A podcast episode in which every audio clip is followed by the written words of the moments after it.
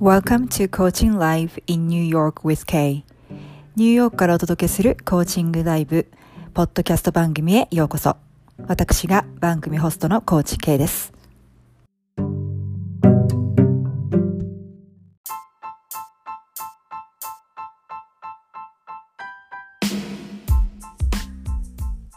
ここでまた一つ新しいお知らせがございます。来年1月28日土曜日、日本時間で朝の9時から2時間、そしてその翌週の2月4日土曜日、立春ですね。えー、日本時間朝の9時から2時間、スピーチの基礎から応用、即興力と度胸までを2日間で楽しく磨ける、印象に残るスピーチ力が身につく実践型 public speaking ワークショップを開催することとなりました。こちらオンラインですね。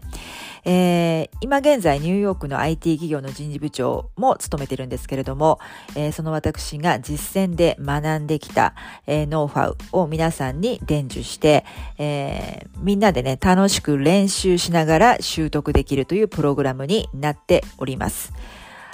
なかなかね、人前で話すのが怖い、苦手、えー、と思っている方でも、えー、安心しながらね、基礎から応用まで学ぶことができる内容となっておりますので、2日間で苦手意識が払拭されて、この印象に残るスピーチ力っていうのも気になりますよね。あの、こちらの、えー、スピーチの組み立て方も教えていきたいと思っています。えー、ですので、 public speaking というものが恐怖からワクワクへと変わる体験をぜひ皆さんにもしていただきたいなと思いますので、ご興味のある方は詳細とお申し込みのリンクを概要欄に貼っておきますので、ぜひぜひチェックしてみてください。えー、1月17日までにお申し込みの方、特典が2つついております。それを過ぎちゃったよという方でも特典は1つつきます。そして、えー、少人数限定、えー、オンライン初回ということで、初回限定価格となっておりますので、ぜひぜひこの機会にご利用ください。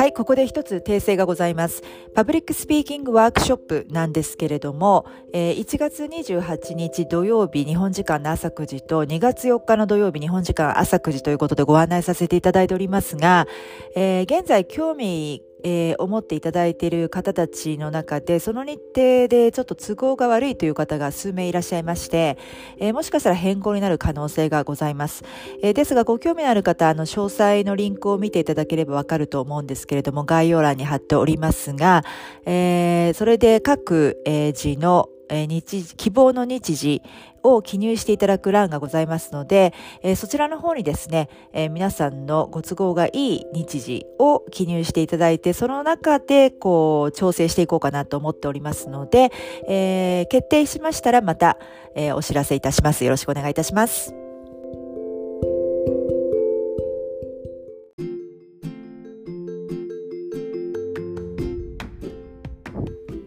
Hi everyone, welcome back to my podcast, Coaching Live in New York with Kay.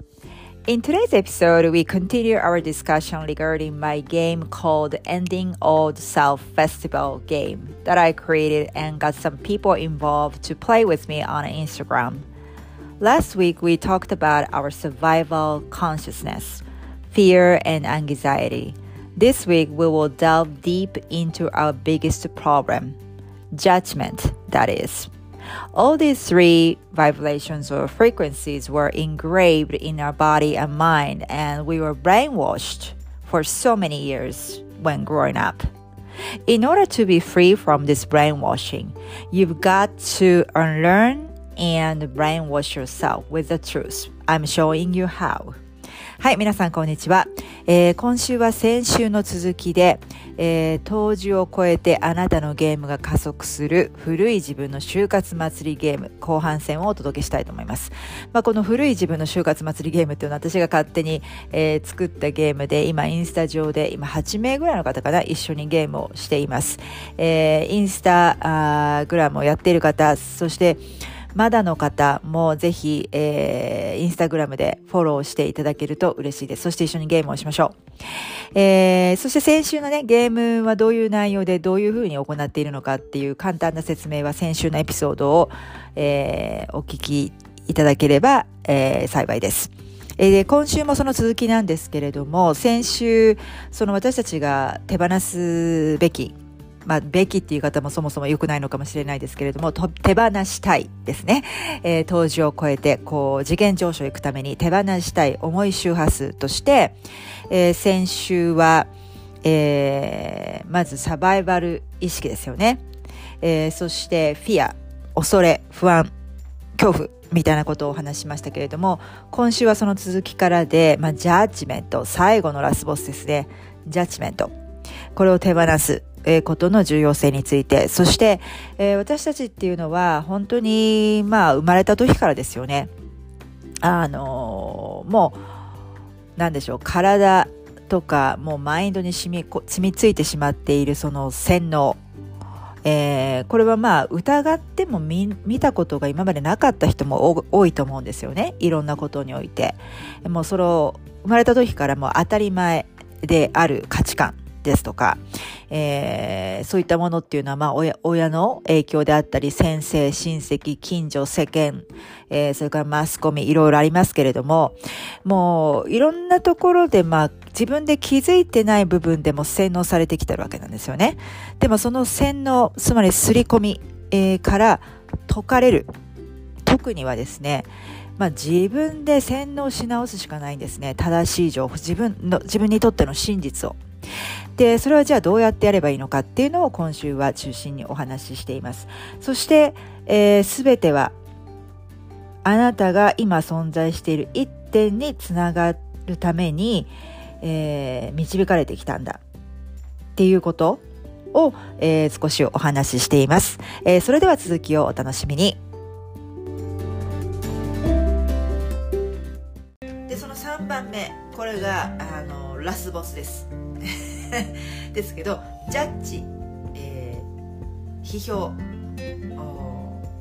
どういうこと、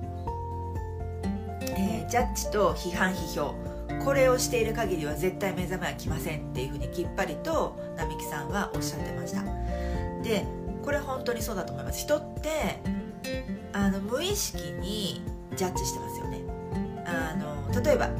今日すごいあの曇りです。曇ってて雨もってその時に天気をジャッジしますね私たち。あ今日も雨かとか今日も曇ってるな。ええー、あなたは天気より偉いんですかって話ですよね。トラフィックで地下鉄混んでる、ね、あなたはトラフィック、えー、ねその交通機関より偉いんですかってことですよね。でジャッジして人とも例えば初対面で会ってね、えー、一瞬で人ってジャッジしてるんですよ。あの例えば人その人の外見人となり、えー、持ち物、えー、それから話し方、えー、女性だったら分かんない髪型メイクジャッジしてます。それはねいい悪いに限らずね。だからそのジャッジを手放さない限りは、えー、次元上昇はありえないってことですね。だから常に私何いくつか前のライブでお話ししましたけど100の位置に立つニュートラルになるってこと。ですよね。でその3つのサバイバル、えー、不安恐れジャッジ批判批評これを手放していくっていうのが、えー、次元上昇にはもう必須条件らしいです。のであのぜひねあの古い自分の就活祭りゲームのリストの一つに皆さんも入れてほしいなと思います。で私このジャッジを手放す私の場合はジャッジエゴフィア。これを手放すっていうのはもうあの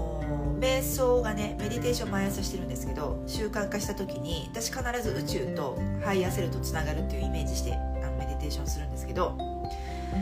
アーキエンジェル・ラファエルっていうのはラファエルっていうのはラえっと、えー、日本語でもラファエルでよかったのかな？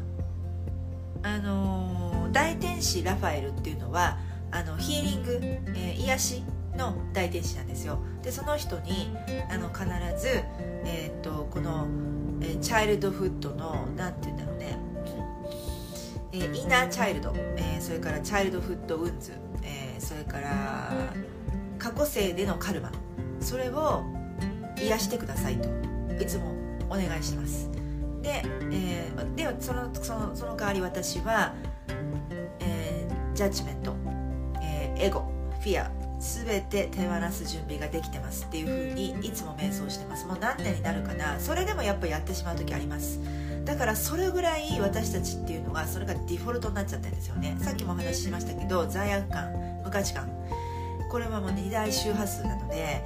えー、っとでそれってやっぱ洗脳され続けてきた結果なんですよね。だから自分で洗脳し直す必要がある。で洗脳し直すためにはもうこれだけもう生まれ育ってもしつこくしつこく今最近生まれた子は分かりませんよ。多分違うと思うんですけど私たちの世代はそうなんですよ。だからそれがデフォルトであなたのせいでも何でもない。だけど洗脳され続けても染み込んでも染みついてしまってるこの刷り込みですよね。を、えー、リラーンしていく。その取り外して洗脳し直すには繰り返しが必要です。それ誰がやってくれるんですかっていう風になると自分でやるしかないです。これ誰もやってくれません。あなたがやるんです。なのでそれをしつこくやっていくっていうのはあの非常にマストででそれをまあ楽しくやっていこうよっていうのが、まあ、私がいろいろ編み出してるゲーム になるんだけどえっ、ー、とそうですよね。でそのゲームをやってい、えー、くに従って私はよくあのもうそれこそ並木さんとかキャメレオン武田さんに出会う前ですけどやってたのはもう本当にあのジョエル・オースティンっていう、えー、テキサスのねパスターがいて私キリストクリスチャンでも何でもないんだけどそのメッセージが本当にこう実生活に即したメッセージだったのででももちろん彼はパスチャーなので毎週日曜日コンコンパクセンターっていうねヒューストンのすごい大きな会場で多分彼の教会が一番大きいと思うアメリカで。だって毎週日曜日2万人集まるんですよ。すごくないです？だからそれほど彼のメッセージっていうのは宗教を超えて響くんですよね。で私がすごくそのキャリアとか人生で一番辛かった時に彼のメッセージをもう洗脳してました。洗脳すも洗脳っていうのは繰り返し聞くってことなんですよ。今回の並木さんのメッセージも私繰り返し聞きます。で今今もやってるのがそういうそのスピリチュアル系とか、えー、中田あっちゃんとかの本本のね紹介とかあとは本要約チャンネルとか山下秀子さんの断捨離哲学とかをいつもねプレイリストにしてプレイリストにするとねもうあの人たちかなりいつもかあのなあの、まあ、キャメロン武田さんとかねあの並木さんとかその、えー、毎週毎週あ毎日毎日いろんな人があのありがたいことにこう出してくれてるのでたくさん集まるんですよね。だから1週間に1回ぐらいプレイリストアップデートしても100以上になります。でそれを毎日聞いてます。繰り返し聞いてます。そのぐらい私たちって洗脳しないとダメなんですよ。本も皆さん1回読んで分かった気になるじゃないですか。その読んだ瞬間は読んで読み終わった時は本当もう本当にそうだよなと腑に落ちた気がする。でもね腑に落ちてないんです。それを実生活に組み込んでもう何回もやもう本当に同じ本って何度も読むんですよ。何度も何度も何度も何度も読んでやっと腑に落ちる。でそれって1回の一時期だけじゃなくて少し時期を空けたらまた読む。そうすると絶対忘れてるんです。あそうそうそうそうこれ読んだよね。なんで忘れちゃってたんだろう。なんで実生活に取り込んでなかったんだろうって思うんですよ。そのぐらい私たちっていうのは古い洗脳が強いんですよ。刷り込みが強いからすぐそっち戻っちゃう。えーと、誰か何かの本で読みましたけど私たちって新しい価値観っていうのを受け入れるのが脳が3%だけなんですって。でその3%だけこう理解して納得したように思ってももう数日経つとすぐ自分の元の価値観に戻っちゃう。ってことは、えー、その97%古い洗脳なんですよね。だからその古い洗脳をその3%入った新しいポジティブな洗脳に塗りすり込んすり替えていくのは繰り返しが必要。も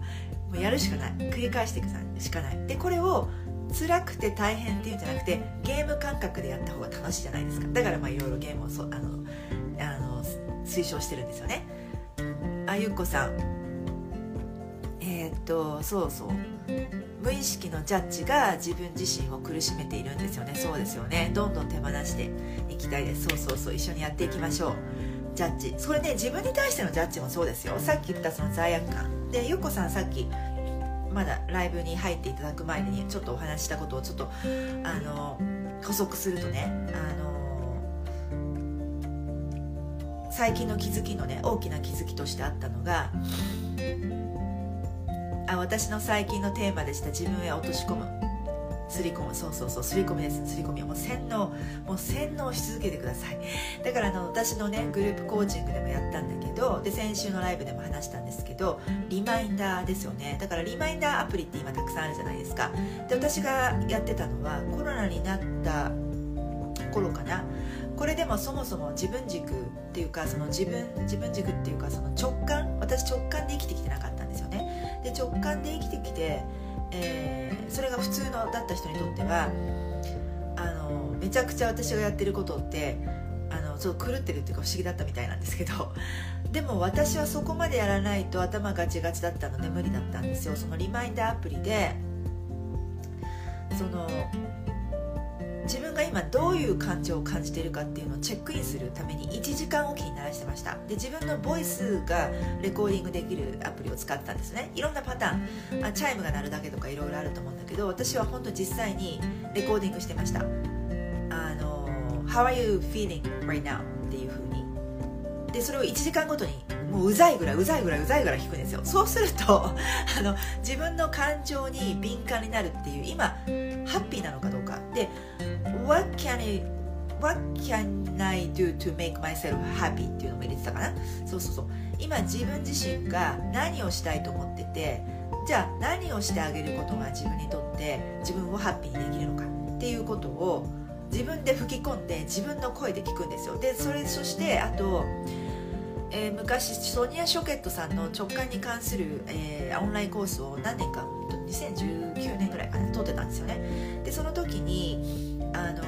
まあ、彼女のいろいろこうテキストっていうかありますよね。でその中のワークブックっていうか付録にこう自分でこうハサミをねプリントしてハサミで切って使えるものがあって「Trust your intuitions」とか、えー Trust your gut feeling とかそういうのがいっぱいあったんですよ。でそれも全部冷蔵庫とかに冷蔵庫とか鏡とかにすごい貼りまくって。であとそのオンラインコースが終わっても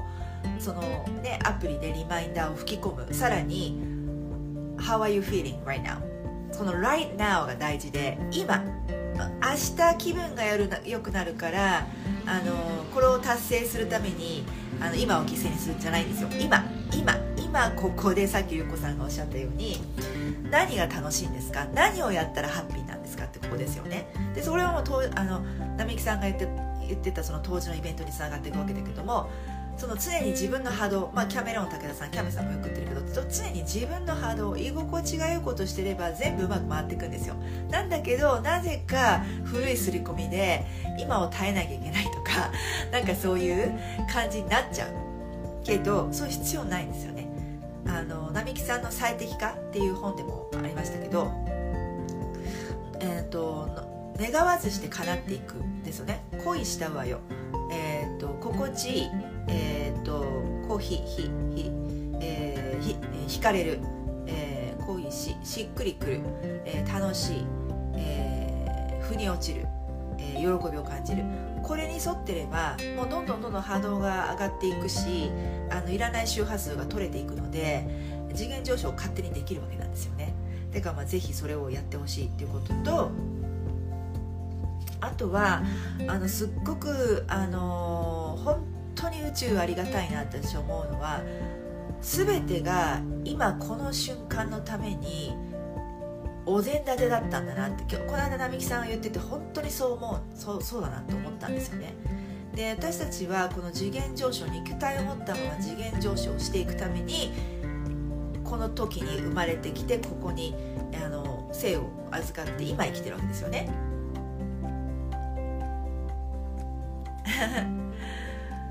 はい、えー、ゆっこさん。私もいろんなところに楽しまなきゃ人生じゃないと書きまくってました。さすが。そうですね。ノート開くと至るところ。そう。本当に洗脳ですよね。自分で洗脳してあげる。自分で洗脳してあげる。これ人に頼っててもダメですよ。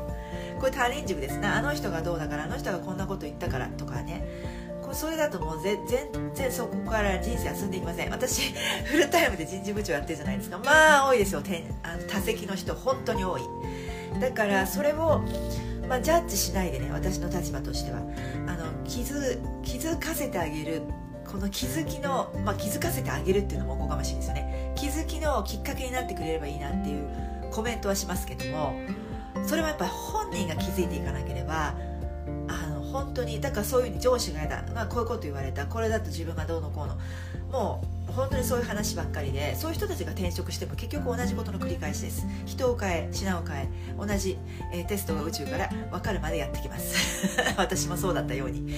気づかないんですよね周りのせいにしている限り。自分が変わらない限り見える世界は変わっていかないのでね。本当にそう思いますね。でえっと私コーチね10年やっててまあ、お客さんになってくれる方っていうのはだんだんまあ変わっていくんだけどもでもまああのセッションを始めた最初の頃とかももしくはそのサンプルセッションで来る方。で多いのはあの最近ですよね。まああぶり出しが来てるから多いのかなと思うんだけど話をあの今回のね今日みたいなライブと違ってコーチングセッションって私がしゃべるんじゃなくてお客さんがしゃべるじゃないですか。でこうずっと聞いてると一切自分の話が出てこない人がいるんですよ。最近もいました何人か。でで言ってる話は私の会社がねこうでこうでね上司がどうのこうのでね旦那がこうでね子供がこうでね。はいあそれは分かりましたけどあなたはどうなんですかってことなんですよ。もうねほんともブレブレですよね。全然自分に意識が向いてない。外にばっかり意識が集中していっちゃってる。これでは上に上がっていけないですね。まずは自分に集中です。他人のことはどうだっていいんですよ。これ冷たいとかどうとかいう意味じゃなくてね。今ちょっとどん詰まりだったので今日 K さんのライブに参加できたことです。あこちらこそです。ありがとうございます。よかったです。はい。えっと本当につながってるここにだから今ここにあるために今までの人生があったっていうことなんですよね。で私本当にそれで思うのってまあゆっこさんもそうだと思うんですけど本との出会いですよね。本当に不思議だと思いません？ゆっこさん本との出会いって。だからその自分に準備が誰が誰の言葉でしたっけ？死は、えー、創始だったかな？講師だったかな？うんちょっとごめんなさい。中国の思想家だったか誰だか忘れちゃいましたけど死は自分が死っていうのは師匠の死ね。死は自分が準備をできた時に現れるという言葉があってすごい感動した記憶があるんですけど本もそうで自分が準備できた時にね自分がね現れるんですよ必要な本がね。だけど例えば友達からこの本いいよって勧められても自分がその本を読む受け皿がまだない場合は読む気、えー、2つパターンがあって全く読む気しないか2つ目は読んでも全く入ってこまきません。だから本当にね勧められて私もこう人に勧められてワクワクしたら読む読む。あ読みたい。どっちかっていうと私借りるより自分で買う方が好きなんですけどあのどそれ自分に準備ができてるからですよね。で本当にねこの間の並木さんの当時のイベント超びっくりしたんですけどこのね私ストーリーズでもあげましたけどこれライブだと反対に映っちゃってるかな。アシュタール宇宙の真実。77のディスクロージャー。これアシュタールっていう宇宙存在がとチャネリングをしてる話でこれすごいね500ページぐらいあるんですよ。もうね付箋付箋っていうかごめんなさい。本にも本当に申し訳ないんだけど折りまくってます。もうなんかいろんなことを宇宙について精神性についてスピリチュアルについて勉強してきたつもりでしたここ10年。だけどこれはあのやられました。ただこれを例えばねそうだな1年前に読んでもちんぷんかんぷんだったと思います。でこれたまたま日本に帰国する前にあの、まあ、必ずね私本屋に行って本と出会うのが好きなのでゆっこさんもそうだと思うんだけどこう読みたいっていう本が最初から頭にあってそれでタイトルで検索してポチるってこれ一番簡単ですよね。だけど私のもう一つの楽しみ方っていうのはやっぱ本屋に行って実際にどの本買うか決めてなくてこう見てってね。あ面白そうこう出会いがあるじゃないですか本屋のね。だそれが好きで本屋行くんですけどでも本屋行くまでに帰国して時間がありますよね。私本当に本好きなんです。もん帰国したそのその時から読みたいんでね。そうするととりあえず本屋に、まあ、いつ行けるかわからないし行ける時間が作れる前にとりあえず読みたいじゃないですか本。でそれそう日本にね自宅に送送るようにこうアマゾンからオーダーしとくんですよ。でその時にたまたま目についたこの本でポチってやって実家に送ってあの置いたんですよね。で、えっと日本にいた時も10冊近く読んだかな。主に小説読みました。っていうのはもう小説でまあ例えばまあそうだなジョン・スタインベックとかフィッツジェラルドとかそういう何度も読み直したい小説っていうのはあの取っておきますけど例えばなんか軽い感じの、まあ、軽い感じのスタイル失礼だけどあのあのタイムリープ系のとかね、えー、あとはこう恒川さんのこうちょっとホラー系のスティーブン・キングスティーブン・キング系のとかはもう結構一回読んだらいいなっていうのあるじゃないですかそういうタイプの本。で、えー、っとそういう本をまず優先して読んでたんですよ。っていうのはこうアメリカに持って帰ってくるの重いから。だけどこれはじっくり読みたいなと思ったので日本でもちょっと読み始めたんだけど持ってニューヨークに持ち帰ってくることが分かってたので全部読まなかったんですよ。で読み終わったんです最近。もうすごいですよこれ。いかに私たちが本当に洗脳されてきたかっていうのこれでよくわかるしいかにこう思考は自由である。意識の私たちは意識のエネルギーと自由自在に使える。でそれが無理でしょ難しいでしょありえないでしょって思い込まされてるのが洗脳なんですよね。それが本当によくわかる本でした。もうぜひおすすめです。準備のできてる方にはあのピンとくると思うのでピンときたタイミングで読んでみてください。でねこの話このこの本の話じゃないけど並木さんがこの前の当時のイベントで工事存在っていうのがこうたやっぱり並木さんがああいう大きなイベントで一堂にこうたくさんの人を集めてやってるってことの時は工事の存在も興味を持ってまた並木さんがそういうパワーがあの、ね、力がある能力がある人だから降りてくる。その中の一人にはアシュタールがいたんですよ。でアシュタールをアシュタールなんかね銀,、えーと、銀髪でブルーの目をしたってこうイメージを並木さんが言ってくれたんだけどアシュタールと一緒にやるワークがあったんですよね。もうねこれね偶然じゃないなと思ったんです。なんかこうちょうど並木さんのイベントに参加する前に読み終わってるんですよ。これ本当にもうねこのワークをややるもうイベントに導かれたのも偶然じゃない。全ては必然だなと思いました。でその本もそうだしであとね並木さんでのワークでこうボルテックスボルテックスをまず作ってくださいって言ってそれをまず足元に置いといてくださいってそれが最後のワークはまだワークはちょっとじっくりできてないんですよ。時差があったからちょっとアーカイブでこのクリスマスホリデーでしっかりワークやろうと思うんだけどその時ねこのボルテックスの話が出たんですよ。これ知ってますかね？このあの夫婦、えー、奥さんは亡くなっちゃったのかな？うん。だったと思うんですけどこれローブアトラクションシリーズなんだけどえっ、とヒックス、えー、夫妻。で奥さんの方が亡くなっちゃったかな？これエイブラハムっていう宇宙存在とチャネリングできる奥夫婦なんですよ。で、えっと、このボルテックスこれはね友達に紹介してもらって読んだんですよ。で私読んだ時に大体あのメモっとくんだけどこれはいつ読んだか日付書いてないな。でもねだいぶ昔でこれもね3回ぐらい読んでます。でボルテックスっていうのはこの渦分かります？こんなイメージなんですよね、うん、でこれがこう次元上昇していくためのワークを並木さんがやってたんですけどこれもね これね友達から紹介してもらった当初はもう意味不明ボルテックス何みたいな。私の友達でもスピリチュアル的にこうだいぶ勉強してる人だから私よりも知らないことをたくさん知っていて今更ながら昔彼女が言ってたことが腑に落ちてるんですよ。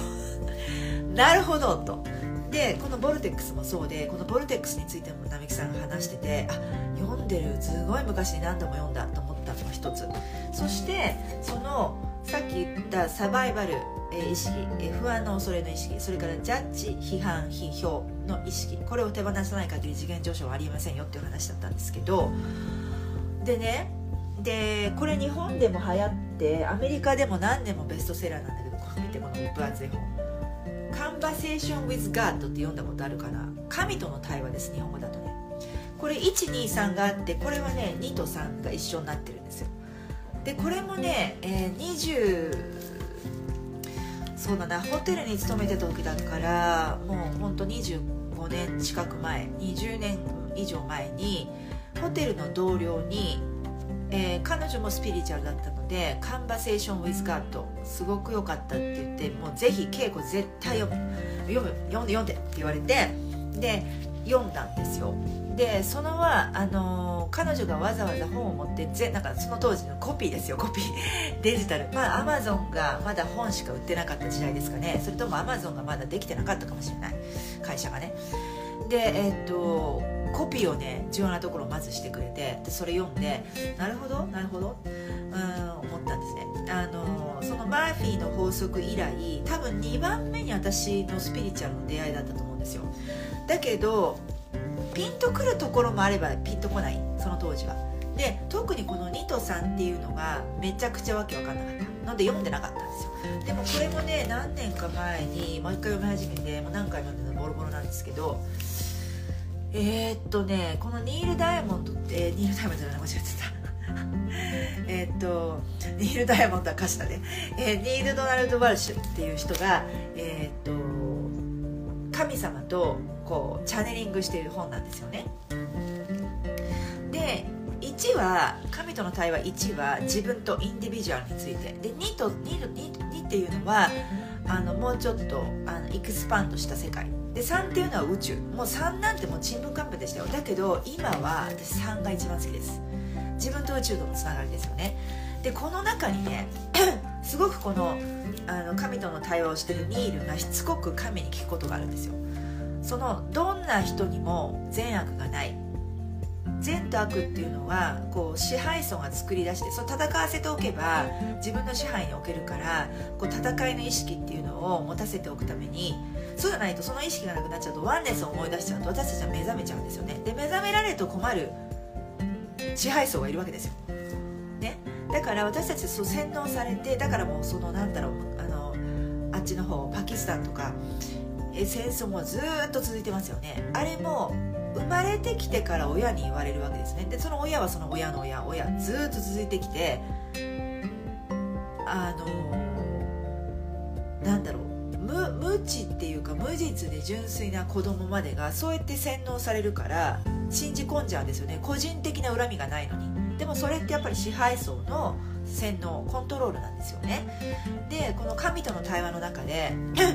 いやでもあのヒトラーねドイツえー、ドイツが背負う闇も重いですよね。それは日本も同じですよね。中国に対してやってきたこととか、えー、朝鮮に対してやってきたこと。それはどの国も同じだと思うけどドイツのねあのヒトラー政権 闇が重いと思うんですよ。だけどだからこのニールっていうのはあれもね大量殺人無無あの無実の人あれは許せないだろうというわけですよね。違いますよと。あれも悪ではないんですと。でも本当にそれが納得できないんだけどって言って 彼はしつこくそのあのトピックが終わってからまた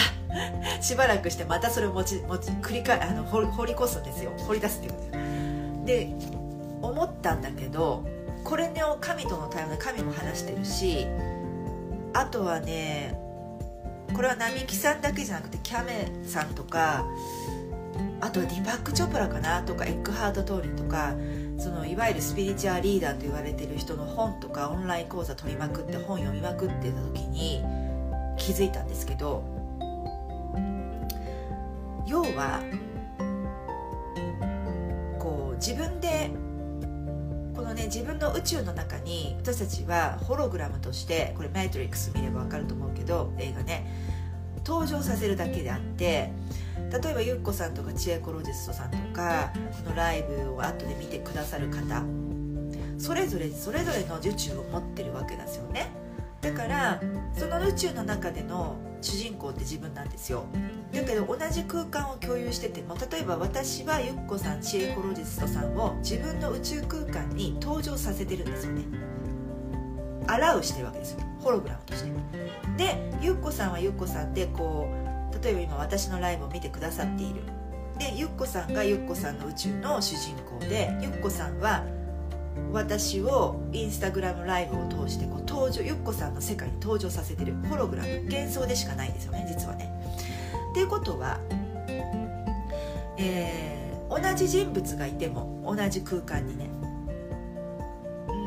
うん私にとってのゆっこさんの役割ね例えば。でもゆっこさんの旦那さんにとってのゆっこさんの役割っていうのは違うんですよ。だから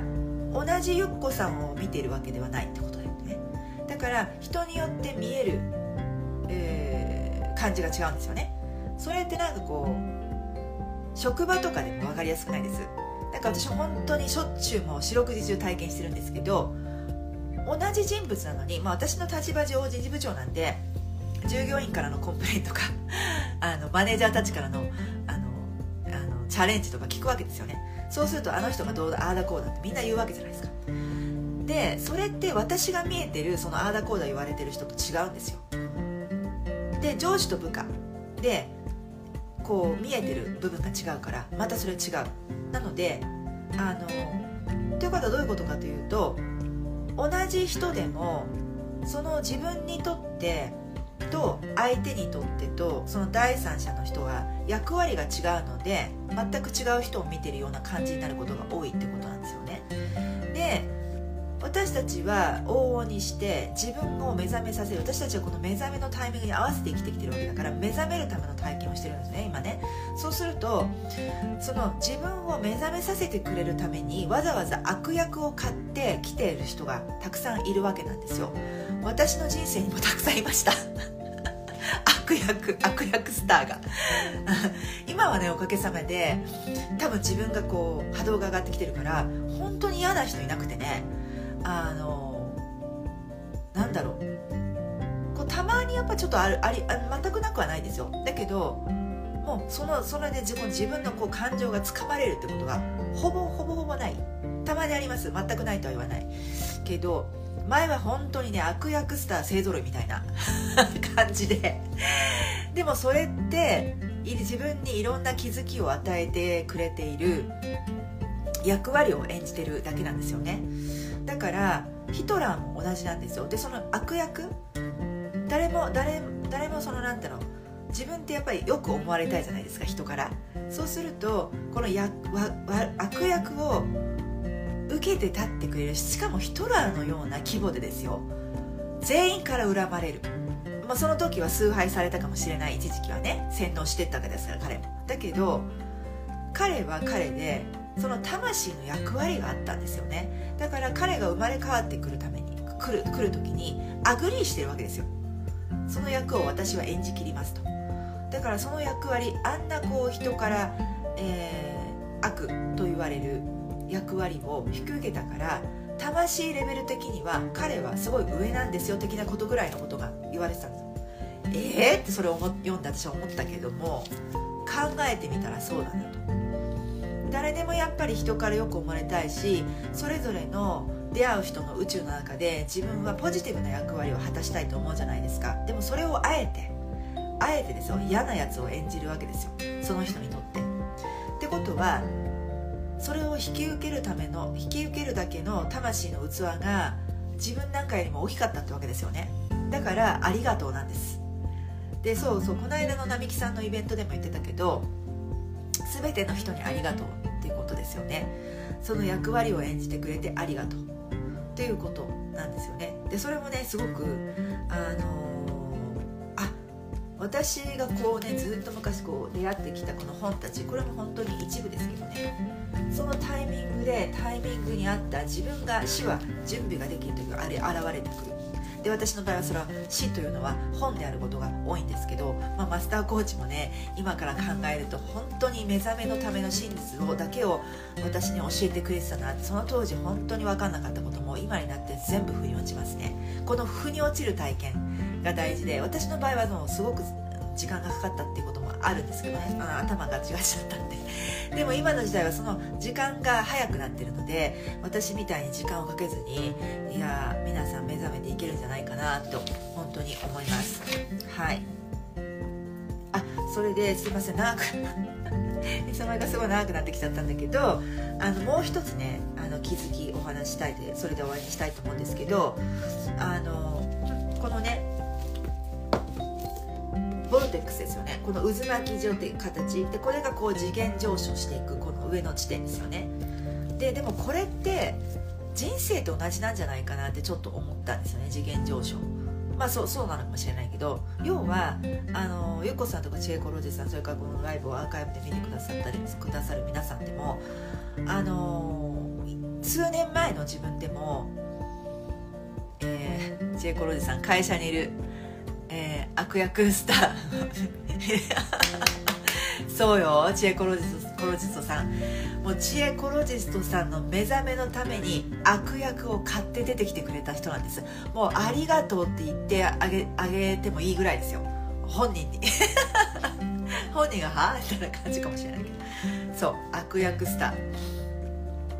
本当にうまいですよね。はい。ぜひ感謝してみてあげてください。そう。でボルテックスねこうなっててこれ人生同じだなと思うのはこのボルテックスがあってここに自分今の自分がいるとしてこうちょっと下の自分が例えば5年前の自分だとしますよね。でこれ誰にでも言えることだと思うんですけど5年前の自分には見自分には見えなかったことが今の自分自分には見えることたくさんありませんか？ありますよね。でもしそれがねあのこの次元上昇していく中でこの時間の流れっていうのはすごく速くなってるのでもう昨日の自分はもう過去性です。自分過去の自分なんですよね。でもしかしたらこの5秒前の自分も今の自分と違います。っていうことはその気づきがこういうふうに本当に早く起こってるってことなんですよ。でそのボルテックスでこうやって昔ねここに今自分がいてちょっと下の自分を見るとああなんであんなことやっちゃってるんだろうなんであんなことに悩んじゃってるんだろうってこう笑いたくなりません？笑えるんですよ。ゆっこさんもねあの愚痴泣き言悪口、えー、言わない9日間ゲームでその気づいた自分に笑いましたって言ったけど本当にそういうことでそれがね気づけること気づける、えー、時間が早くなってるのでもうそのもうとかその場で客観視してその場で手放すってことが可能になってるんですよね。昔はこう何年も経った後でああもう昔の私は本当笑っちゃうな恥ずかしかったななことで、えー、なんかわめいちゃったりしてとかね例えばあったとして。でそういうことがありましたよね人生でね。今の自分だったら分かったのに。でもその時はその時の自分のベストだったんですよね。はい。ということなのであの次元上昇するのはこういうふうに上がっていくことでで今の自分から見える自分あ今の今の自分だから見えることが昔の自分には見えなかった。それを軸を縮めちゃってください。それが前は1年前の自分3年前5年前10年前には見えなかったっていうふうにやってたけど今の今までの今までの人生。もうね秒単位でやってください。あ1秒前に例えば「チッ」って言っちゃったとかね。時にあのそれをもう手放す。笑って手放す。っていうことです。それをもう本当に瞬間瞬間でやっていくと本当にこのボルテックス渦巻きが速くなって次元上昇していくっていうことができるんじゃないかなっていうふうに思いました。それがすんごく長くなっちゃいましたけど 今日のライブは。あのここ1週間の気づきとさらにこう並木さんの当時のね天地開闢という大イベントに参加してのまあ、全てがタイミング全てがつながって全てがこの瞬間のためにやっぱり私そして皆さん生きてきたんだなっていうことがめちゃくちゃ本当の意味で腑に落ちて本当に宇宙ありがたいなと思ってあのこれからね3次元のレベルではいろんなことまだ戦争は続いてるし食糧難経済、え問題出てくるかもしれない。けど大丈夫だなと自分は、えー、皆さんが目覚めた人たちは。そういうことは不安恐れをあとサバイバルモードそれを手放すチャンスだと思う思うぐらいでいいんじゃないかなと思います。それでまたいろいろあぶり出しが起こると思うんですよね。誰だってやっぱりお金がなくなったら不安。だからこれって全部執着ですよね。思うかもしれない。せっかく今まで貯金して何のために貯金してきたのよ？みたいな。これをどうにかしてキープする方法はないかとか思うかもしれない。でもそれって執着ですよね。それを手放しても大丈夫なんだっていう信頼ですかね？宇宙に対する。私も距離は長いのでいわゆる 4-1K っていうのをすごくやってきてすっごいなくなりました。あのコロナで。あれ？みたいな。で一瞬ああと思うんだけどまあどうにかなるでしょっていうなんかそう宇宙に対する信頼っていうんですか、うん、だからあのでもそれねさすがにこれゼロになったらどう思うんだろうと思うけどでもあたとえゼロになってしまっても自分はまた1からスタートする0からスタートするあのパワーがあるっていうふうにやっぱ自分を信じるってことですかね。稼ぐ力、えー、そしてそれはお金だけじゃなくてこう豊かになる。いろんな面で豊かになる力がある、えー、ことですよね。で食糧難もおそらく起こるかもしれないけどもあのまあ自分でこう直近でできる備え？えー、まあ、ちょっといつも、まあ、買い占めとかはこれは本当眠りの眠りの意識ですよ。あのね他の人のこと考えないでも買い占めちゃうみたいな。それで、ね、スーパーから物がなくなるとか事件があったじゃないですかコロナの時も。マスクがなくなるとか。そういうことじゃなくて 例えば買い物行くため行くたびにあちょこっとずついつもより多く買おうかなとか、まあ、そんなノリえー、とかまあ日本とかね災害地震とか多いから非常食って皆さんあの用意されてると思うんだけどまあその程度ですよね。あとはそもそも人間って食べ過ぎなんですよ。だからこれは あのいい意味であの体の中のジャンク断捨離と思ったりとかね。そう考え方次第でああとはまあお庭がある人だったら自給自足をちょっとやってみるとかね。そう考え方次第でいろいろ工夫ができるし起こることは起こるべきして起こってるだけなのであのそこに、えー、惑わされない揺れないぶれないってことですよね。はいということで、えー、長くなってしまいましたが長い間ありがとうございました。はい、何か最後にコメント質問ございますか？ぜひぜひあのそうあのゆっこさんもその、えー、古い自分の就活祭りゲーム参加しませんか？知恵子ロジさんここにいらっしゃる知恵子ロジさん参加してくださって今何人か参加してやってるんですけど。あの手放したい意識、えー、やり残したこと、えー、片付けたいこと、えー、全てえー、まずはリストしてそれを、まあ、たただ単にどんどん片付けていく祭りです。立春までに。そしてできるだけ身軽になって、えー、新しい、えー、エネルギー、えー、年のエネルギーで3月にね冥王星が水亀座入りするんですよ。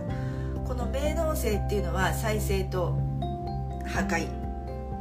が、えー、水亀座、えー、つまり風の星座に入るってことはすごく大きい変化があると思います。はい。アチエコロジスさんありがとうございます。すごい分かりやすかったです。はいありがとうございました。なんかねだらだらと長く話してしまいましたけどゆっこさんありがとうございます。あありがとうございます。ゲーム参加。そうあのー、いやゆっこさんとも来週、えー、何日後かな？2日後？3日後？かな、えー、日本時間の26日の夜、えー、東部時間の朝、えー、9時日本だと11時、え、ライブするので今年のね振り返りと来年の抱負で、え、ありがとうございます。すごい楽しみです。なんか今年というよりなんかコロナになってからの2020年年からのこの 3, 3年近くの振り返りえー、っていうのを自分なりにちょっと走馬灯のようにやってみたりとかしてでもこう古い自分を終えていくのに非常にいいタイミングだなと思います。もちろんいいいい部分っていうのは持ち越して全然持ち越す持ち越した方がいいんだけどそういったねこう洗脳され続けてきたこう周波数、えー、ですよね。で現実がさっきも言いましたけど波動が先現実が後意識が先現実が後なのでそれで現実に映し出された周波数にまずは気づくってことですよね。でその周波数を持ってなければその現実にひっつけないんですよそもそも、ね、さっきダイエットの話したけど。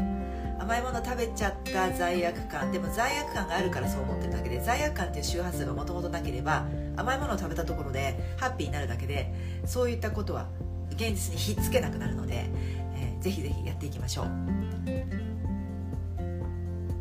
そうですね。あゆっこさんは3年分3年前とのマインドセットの違いをおしゃべりさせていただきたいです。そうですね。はい楽しみです。ありがとうございました。えー、っとね日本はもうすごい夜中過ぎですよね。遅くまでありがとうございました、えー、またねゆっこさんのライブも含めて、えー、自分でもソロライブ。それからあの愚痴なぎごと悪口言わない9日間ゲームに参加していただいたコーチの、えー、ミミさん、えー、ともあの大晦日にね打ち上げライブやるので ぜひぜひ遊びに来てください。ありがとうございました。では残りの週末良い週末をお過ごしください。そしてハッピーホリデーです。ありがとうございました。失礼します。